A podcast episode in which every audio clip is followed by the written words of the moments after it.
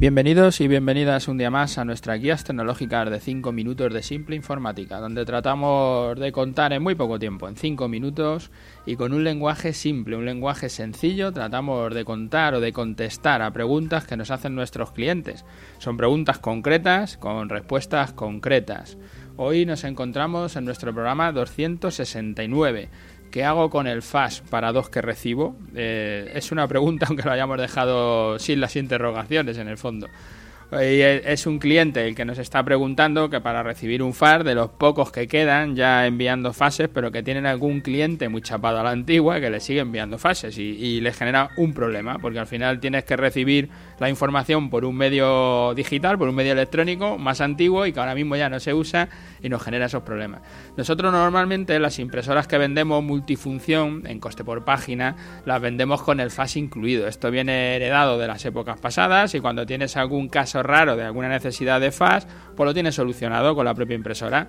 Ya nos ha pasado de tener la impresora puesta durante un año y llamarnos al año de tener la impresora puesta para preguntar cómo se utiliza el FAS y pasar el técnico y ver que no tienen conectada ni la línea de FAS y tener que cablear, tirar la toma de teléfono para enganchar el FAS de la impresora y contarle ya cómo funciona la impresora para poder recibir un FAS. Como es una cosa que no se usa, pues normalmente aunque lo tienes, aunque podrías utilizarlo, pues está abandonado, no se usa y necesita de, de una línea de teléfono, con lo que no es solo decir cómo funciona el software, sino que además hay que hacer la instalación. Pero luego tenemos el problema del cliente que sin una impresora multifunción y que muy de vez en cuando pues tienen un proveedor o un organismo oficial que les envía un FAS, pues eso, para confirmar un pedido o para enviar pliegos de condiciones para un concurso, para lo que sea, sea para lo que sea, pues al final necesitan un FAS para recibir ese FAS. Ese FAS que solo van a recibir uno en todo el año. Y no es solo el coste del, del aparato, de decir, pues me compro un aparato y lo pongo, es que de no usarse pues se estropean. Y cuando tienen que recibir el FAS, pues no tienen, eh, no tienen cómo recibirlo, porque el FAS que tenían, si es de inyección de tinta, por ejemplo, pues han secado los cartuchos y ya no recibe, está estropeado, no puede recibir el FAS. O sea, no es solo comprar el aparato, sino además el mantenerle, porque si no se usa, se estropean más que cuando se están usando.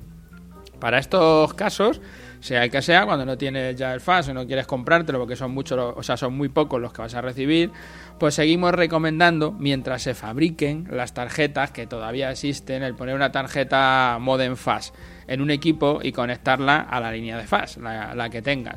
Aquí tienes dos opciones. Si en la empresa tenemos un servidor y el sistema operativo que tiene instalado soporta los drivers de la tarjeta de FAS que llevamos, es mejor solución tenerlo conectado en el servidor, que siempre está encendido, aunque para comprobar si tenemos FAS tendremos que conectarnos con el servidor o ir a la consola del servidor o como sea, pero habrá que comprobar la aplicación de FAS que estará instalada en el servidor y tendremos que ver si hemos recibido o no hemos recibido fases. Hay gente que esto le, cansa y dice que, que, prefiere tenerlo más cercano, ¿no? Tenerlo en su propio equipo para hacer los envíos, para lo que sea.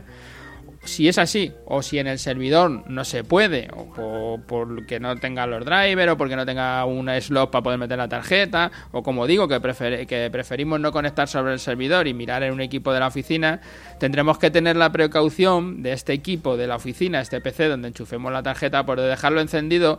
o todo el tiempo, por si alguien envía un fax porque no sabes cuándo te lo van a enviar, o por lo menos, si sabes que te van a enviar el fax, conectarlo ese día, esos días, que sabes que te van a hacer el envío para que el, equipo esté conectado, porque solo va a recibir si está encendido. Si no está encendido, no puedes recibir un fax. El fax tradicional, digamos, el de los cartuchos de tinta o el térmico, el que fuera, lo dejabas encendido todo el día. En el caso del equipo, como no va a estar conectado todo el día en principio, pues tienes que tener esa precaución de tener que dejarlo encendido para que cuando suene el teléfono coja la llamada, reciba el fax y luego corte la llamada y se acaba. Con esto pues recibiremos los FAS directamente en el ordenador y no tendremos que tener una impresora o un FAS todo el año encendido para recibir un FAS, sino que ya tendremos un equipo que hace, que hace esa recepción. Una vez que recibimos el FAS, lo que vemos en la aplicación pues es eh, el propio FAS en la pantalla y si lo queremos imprimir, pues sobre cualquier impresora coges, haces la impresión y ya está, y lo tienes solucionado. Ya supongo que esto para muchos ya no es un problema porque casi nadie utiliza el FAS, pero bueno, hoy nos hacían les hacían esta pregunta, un, cliente, lo hemos resuelto así con una tarjeta que se la acaba poniendo en un equipo, no quería tener en el servidor, y bueno, le, le viene bien, le viene perfecto para lo que tenía que hacer.